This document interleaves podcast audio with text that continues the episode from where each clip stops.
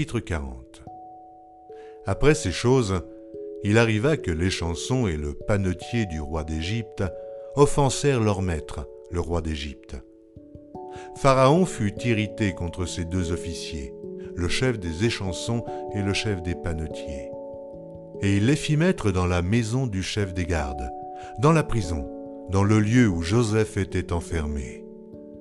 Le chef des gardes les plaça sous la surveillance de Joseph, qui faisait le service auprès d'eux, et ils passèrent un certain temps en prison.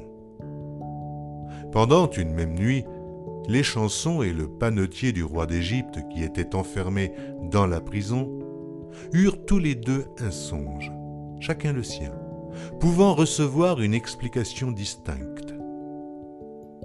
Joseph, étant venu le matin vers eux, les regarda, et voici, ils étaient tristes.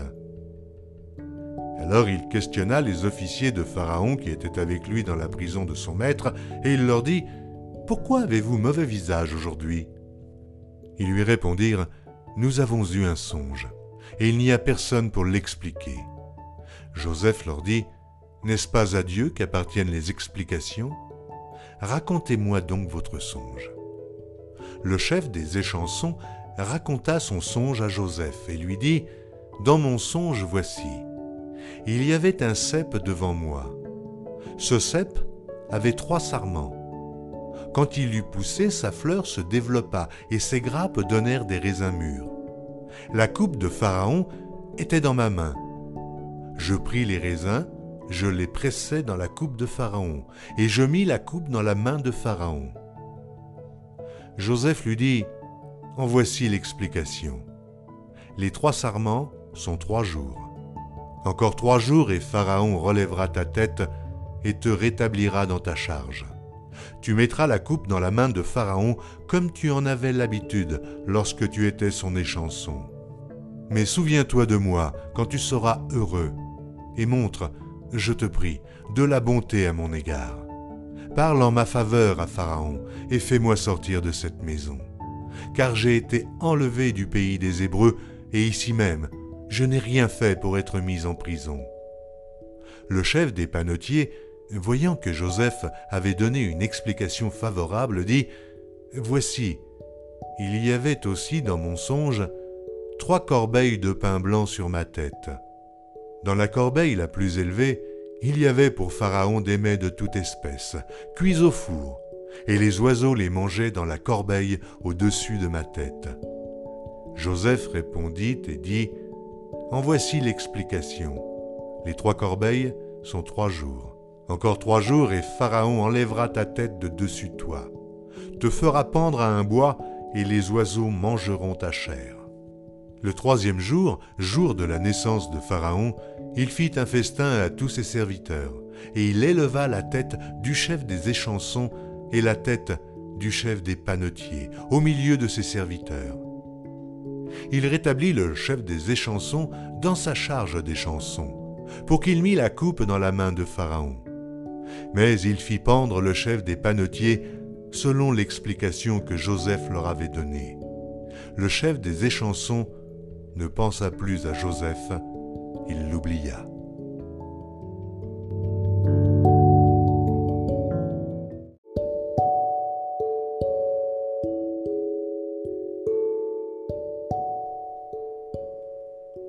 Genèse, chapitre 41 Au bout de deux ans, Pharaon eut un songe. Voici, il se tenait près du fleuve.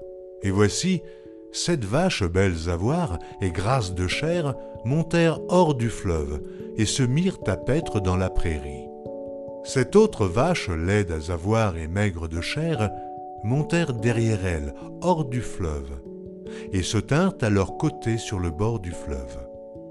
Les vaches laides à voir et maigres de chair mangèrent les sept vaches belles à voir et grasses de chair. Et Pharaon s'éveilla. Il se rendormit et il eut un second songe. Voici, sept épis gras et beaux montèrent sur une même tige. Et sept épis maigres et brûlés par le vent d'Orient poussèrent après eux. Les épis maigres engloutirent les sept épis gras et pleins, et Pharaon s'éveilla. Voilà le songe. Le matin, Pharaon eut l'esprit agité, et il fit appeler tous les magiciens et tous les sages de l'Égypte. Il leur raconta ses songes, mais personne ne put les expliquer à Pharaon. Alors le chef des échansons prit la parole et dit à Pharaon, Je vais rappeler aujourd'hui le souvenir de ma faute. Pharaon s'était irrité contre ses serviteurs, et il m'avait fait mettre en prison dans la maison du chef des gardes, moi et le chef des panetiers. Nous eûmes l'un et l'autre un songe dans une même nuit, et chacun de nous reçut une explication en rapport avec le songe qu'il avait eu. Il y avait là avec nous un jeune hébreu, esclave du chef des gardes. Nous lui racontâmes nos songes, et il nous les expliqua. Les choses sont arrivées selon l'explication qu'il nous avait donnée. Pharaon me rétablit dans ma charge, et il fit pendre le chef des panetiers. Pharaon fit appeler Joseph. On le fit sortir en hâte de prison. Il se rasa, changea de vêtements et se rendit vers Pharaon. Pharaon dit à Joseph, J'ai eu un songe, et personne ne peut l'expliquer. Et j'ai appris que tu expliques un songe après l'avoir entendu. Joseph répondit à Pharaon en disant, Ce n'est pas moi, c'est Dieu qui donnera une réponse favorable à Pharaon. Pharaon dit alors à Joseph, Dans mon songe, voici, je me tenais sur le bord du fleuve, et voici, sept vaches grasses de chair et belles d'apparence montèrent hors du fleuve et se mirent à paître dans la prairie. Sept autres vaches montèrent derrière elles, maigres, fort laides d'apparence et décharnées, je n'en ai point vu d'aussi laide dans tout le pays d'Égypte. Les vaches décharnées et laides mangèrent les sept premières vaches qui étaient grasses. Elles les engloutirent dans leur ventre sans qu'on s'aperçût qu'elles y fussent entrées, et leur apparence était laide comme auparavant. Et je m'éveillai.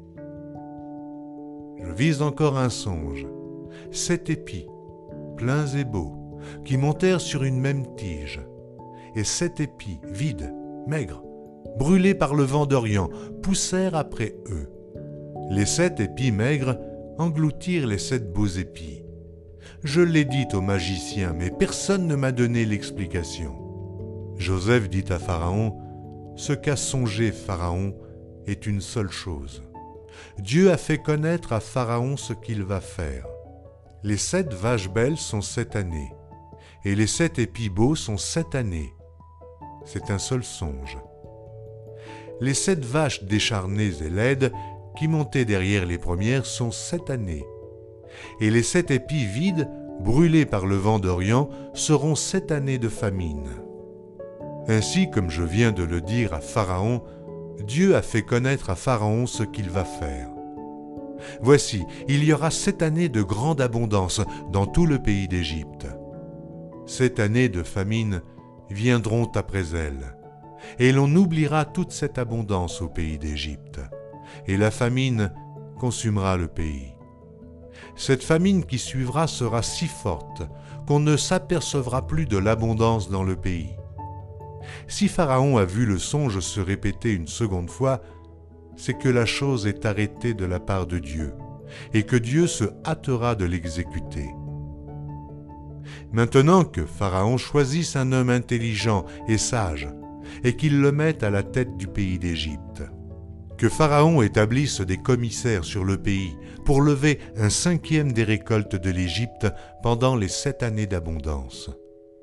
Qu'il rassemble tous les produits de ces bonnes années qui vont venir. Qu'il fasse, sous l'autorité de Pharaon, des amas de blé, des approvisionnements dans les villes, et qu'ils en aient la garde. Ces provisions seront en réserve pour le pays, pour les sept années de famine qui arriveront dans le pays d'Égypte, afin que le pays ne soit pas consumé par la famine. Ces paroles plurent à Pharaon et à tous ses serviteurs.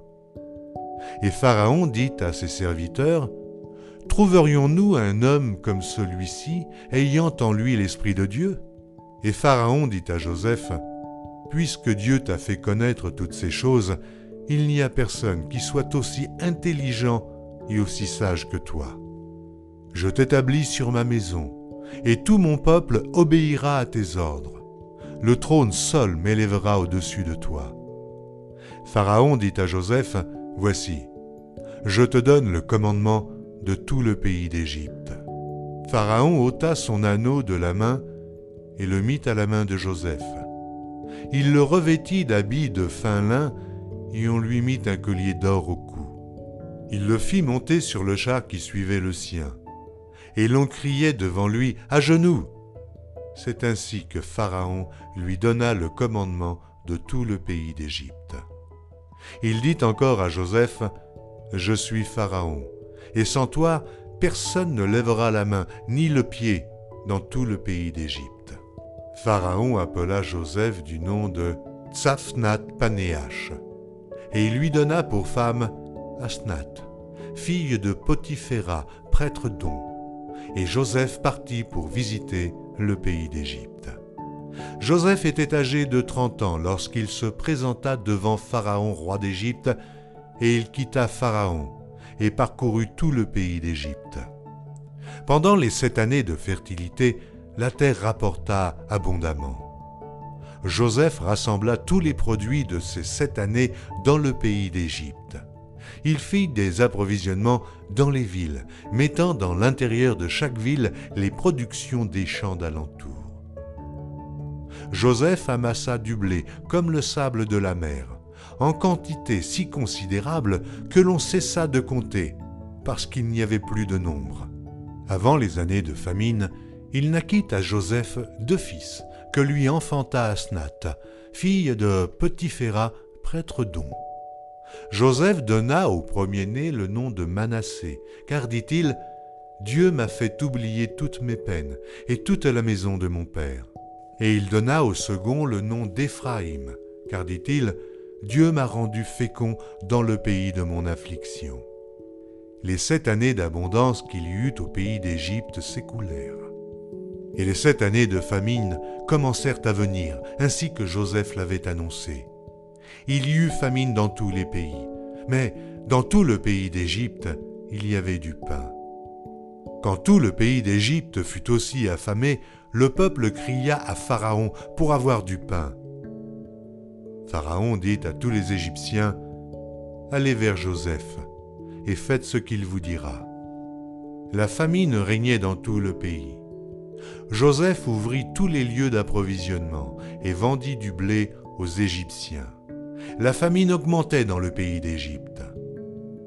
Et de tous les pays on arrivait en Égypte pour acheter du blé auprès de Joseph, car la famine était forte dans tous les pays.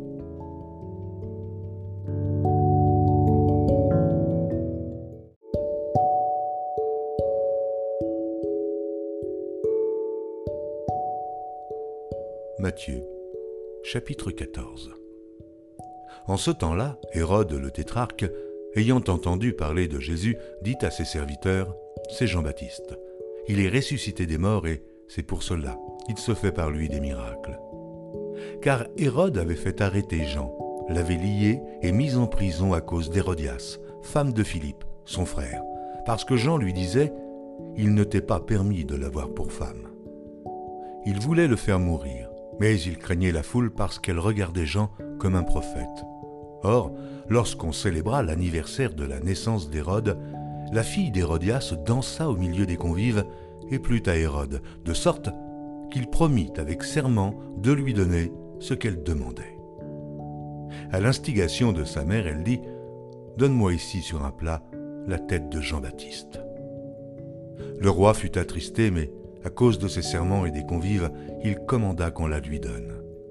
Et il envoya décapiter Jean en prison. Sa tête fut apportée sur un plat et donnée à la jeune fille, qui l'apporta à sa mère. Les disciples de Jean vinrent prendre son corps et l'ensevelir, et ils allèrent l'annoncer à Jésus. À cette nouvelle, Jésus partit de là dans une barque pour se retirer à l'écart dans un lieu désert, et la foule, l'ayant su, sortit des villes et le suivit à pied. Quand il sortit de la barque, il vit une grande foule et fut ému de compassion pour elle. Elle guérit les malades. Le soir étant venu, les disciples s'approchèrent de lui et dirent Ce lieu est désert, et l'heure est déjà avancée. Renvoie la foule afin qu'elle aille dans les villages pour s'acheter des vivres.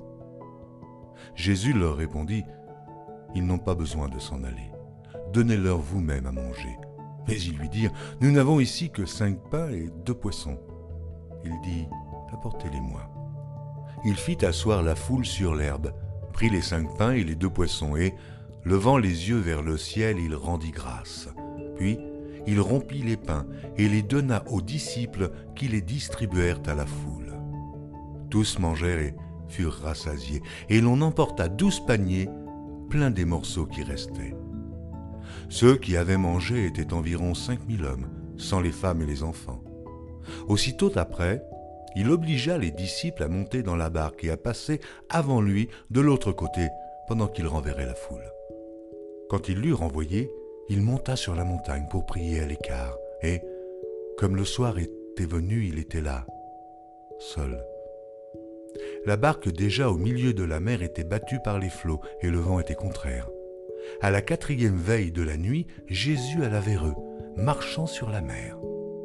Quand les disciples le virent marcher sur la mer, ils furent troublés et dirent C'est un fantôme Et dans leur frayeur, ils poussèrent des cris. Jésus leur dit aussitôt Rassurez-vous, c'est moi, n'ayez pas peur. Pierre lui répondit Seigneur, si c'est toi, ordonne que j'aille vers toi sur les eaux. Et il dit Viens. Pierre sortit de la barque et marcha sur les eaux pour aller vers Jésus.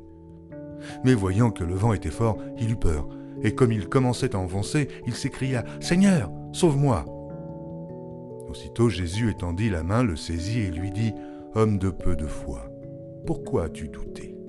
Et ils montèrent dans la barque, et le vent cessa. Ceux qui étaient dans la barque vinrent se prosterner devant Jésus et dirent Tu es véritablement le Fils de Dieu. Après avoir traversé la mer, ils vinrent dans le pays de Génézareth. Les gens de ce lieu, ayant reconnu Jésus, envoyèrent des messagers dans tous les environs et on lui amena tous les malades.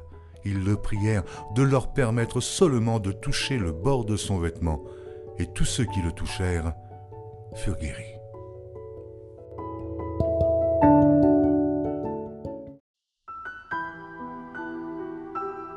Chapitre 2 Si tu reçois mes paroles, et si tu gardes avec toi mes préceptes, si tu rends ton oreille attentive à la sagesse, et si tu inclines ton cœur à l'intelligence, oui, si tu appelles la sagesse, et si tu élèves ta voix vers l'intelligence, si tu la cherches comme l'argent, si tu la poursuis comme un trésor, alors tu comprendras la crainte de l'Éternel, et tu trouveras la connaissance de Dieu. Car l'Éternel donne la sagesse, de sa bouche sortent la connaissance et l'intelligence. Il tient en réserve le salut pour les hommes droits, un bouclier pour ceux qui marchent dans l'intégrité. En protégeant les sentiers de la justice et en gardant la voie de ses fidèles. Alors tu comprendras la justice, l'équité, la droiture, toutes les routes qui mènent au bien. Car la sagesse viendra dans ton cœur et la connaissance fera les délices de ton âme. La réflexion veillera sur toi, l'intelligence te gardera. Pour te délivrer de la voie du mal, de l'homme qui tient des discours pervers, de ceux qui abandonnent les sentiers de la droiture afin de marcher dans les chemins ténébreux, qui trouvent de la jouissance à faire le mal, qui mettent leur plaisir dans la perversité, qui suivent des sentiers détournés et qui prennent des routes tortueuses, pour te délivrer de la femme étrangère, de l'étrangère qui emploie des paroles doucereuses, abandonne l'ami de sa jeunesse et qui oublie l'alliance de son Dieu. Car sa maison penche vers la mort et sa route mène chez les morts. Aucun de ceux qui vont à elle ne revient et ne retrouve les sentiers de la vie. Tu marcheras ainsi dans les voies des gens de bien, tu garderas les sentiers des justes, car les hommes droits habiteront le pays. Les hommes intègres y resteront, mais les méchants seront retranchés du pays, les infidèles en seront arrachés.